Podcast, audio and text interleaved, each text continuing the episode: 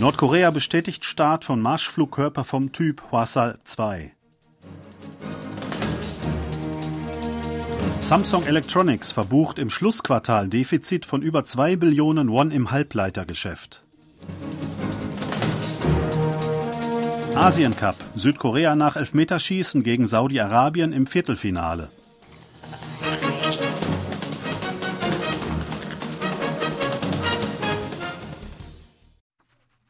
Nordkorea hat nach eigenen Angaben am Dienstag Marschflugkörper vom Typ Hwasal 2 abgefeuert.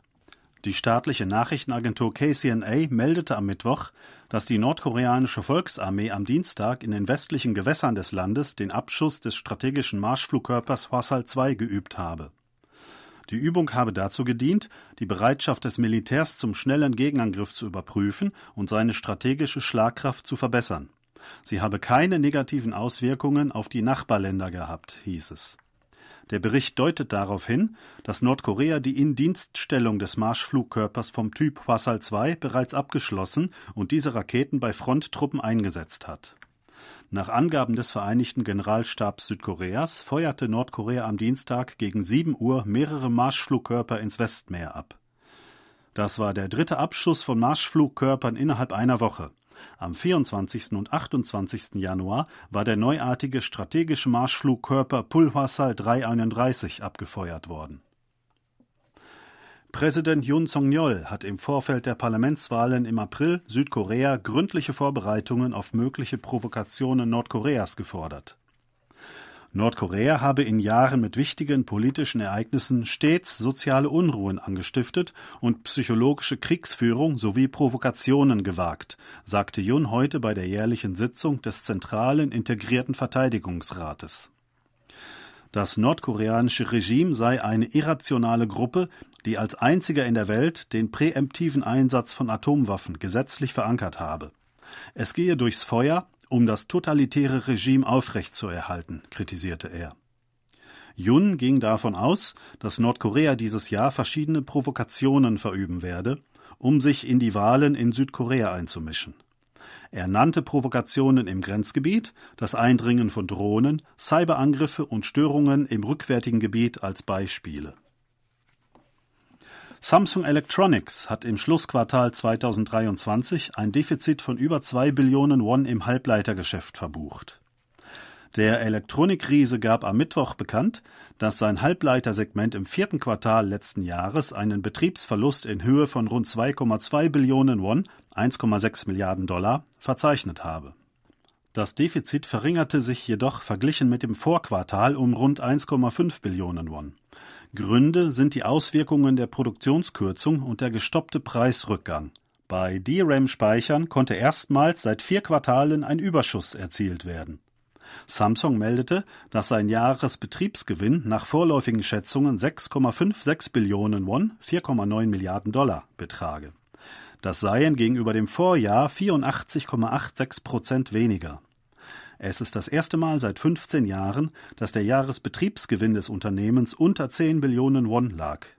Der Jahresumsatz verringerte sich um 14,33 Prozent gegenüber dem Vorjahr auf 258,9 Billionen Won, rund 194 Milliarden Dollar.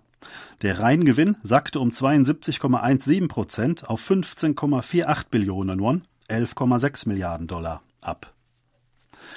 Die südkoreanische Fußballmannschaft ist beim Asien Cup nach einem Elfmeterdrama ins Viertelfinale eingezogen. Im Achtelfinalspiel gegen Saudi-Arabien in Doha, Katar, setzte sich das Team unter Trainer Jürgen Klinsmann nach einem Ausgleich von 1 zu 1 im Elfmeterschießen durch. Abdullah Radif brachte mit seinem Tor in der 46. Minute die Saudis in Führung. Südkorea rettete sich in der Nachspielzeit durch einen Treffer von Cho Gyo-song in die Verlängerung.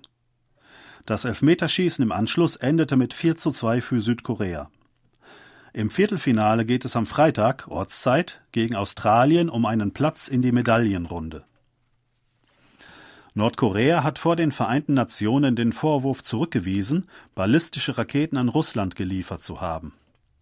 Das Land wiederholte zudem die Behauptung, dass sein Atomwaffen- sowie Raketenentwicklungsprogramm die Ausübung des Rechts auf Selbstverteidigung darstellten. Der Stellvertreter des ständigen Vertreters Nordkoreas beim UN-Büro in Genf, Park Kwang-hyok, sagte am Dienstag Ortszeit auf der UN-Abrüstungskonferenz in Genf, Nordkoreas Waffenlieferungen an Russland existierten nicht. Es bestehe keine Notwendigkeit, auf jede der von den USA fabrizierten, haltlosen Anschuldigungen zu reagieren. Der Diplomat kritisierte darüber hinaus südkoreanisch-US-amerikanische Militärübungen und die Gründung der nuklearen Beratungsgruppe beider Länder NCG. Solange die USA, die weltgrößte Atommacht, ihre feindselige Politik gegenüber Nordkorea nicht aufgeben würden, werde Nordkorea seinen Kurs zur Stärkung der Atomstreitkräfte für die Selbstverteidigung nicht stoppen, sondern beschleunigen Südkoreaner und Japaner haben 2023 gegenseitig die größte Touristengruppe dargestellt. Nach Angaben der koreanischen Zentrale für Tourismus und der japanischen Fremdenverkehrszentrale am Mittwoch reisten 2,32 Millionen japanische Touristen im Jahr 2023 nach Südkorea. Sie machten damit 21 Prozent sämtlicher ausländischer Touristen in Südkorea aus. Japanern, der größten Touristengruppe, folgten Chinesen mit 2,02 Millionen Touristen. Unterdessen bildeten südkoreanische Touristen die größte Gruppe unter den ausländischen Touristen in Japan im vergangenen Jahr. Von insgesamt 25,07 Millionen ausländischen Besuchern in Japan machten Südkoreaner mit 6,96 Millionen einen Anteil von 27,8 Prozent aus. Der rege Austausch im Tourismusbereich zwischen Südkorea und Japan wird unter anderem auf die zugenommenen Flugverbindungen zwischen beiden Ländern nach den Lockerungen der Corona-bedingten Einreisebeschränkungen zurückgeführt. Zur Zunahme der Reisen von Südkoreanern nach Japan trug auch der schwache Yen bei. Die gestiegene Zahl japanischer Besucher in Südkorea wird außerdem auf die Beliebtheit der koreanischen Popkultur zurückgeführt der Actionfilm Badland Hunters stößt bei Filmfans in der Welt auf gute Resonanz. Nach Angaben des Streamingdiensts Netflix am Mittwoch verzeichnete der südkoreanische Film mit Ma Dong-sok in der Hauptrolle mit Stand Sonntag 14,3 Millionen Aufrufe, angesehene Stunden durch die Laufzeit geteilt. Die Produktion gelangte damit an die Spitze der Rangliste der nicht englischsprachigen Filme im Zeitraum vom 22. bis 28. Januar. Der Film startete am 26. Januar bei Netflix. Der Streifen ist das Regiedebüt von Stunt-Koordinator Ho Myung-heng, der vor allem für die Filmreihe The Roundup gearbeitet hatte. In dem postapokalyptischen Film wird dargestellt, wie Menschen in einer zerstörten Welt ums Überleben kämpfen. Ma spielt die Rolle eines Jägers, der versucht, ein entführtes Mädchen zu retten. Erstmals seit über vier Jahren findet ein Länderspiel im Fußball in Nordkorea statt.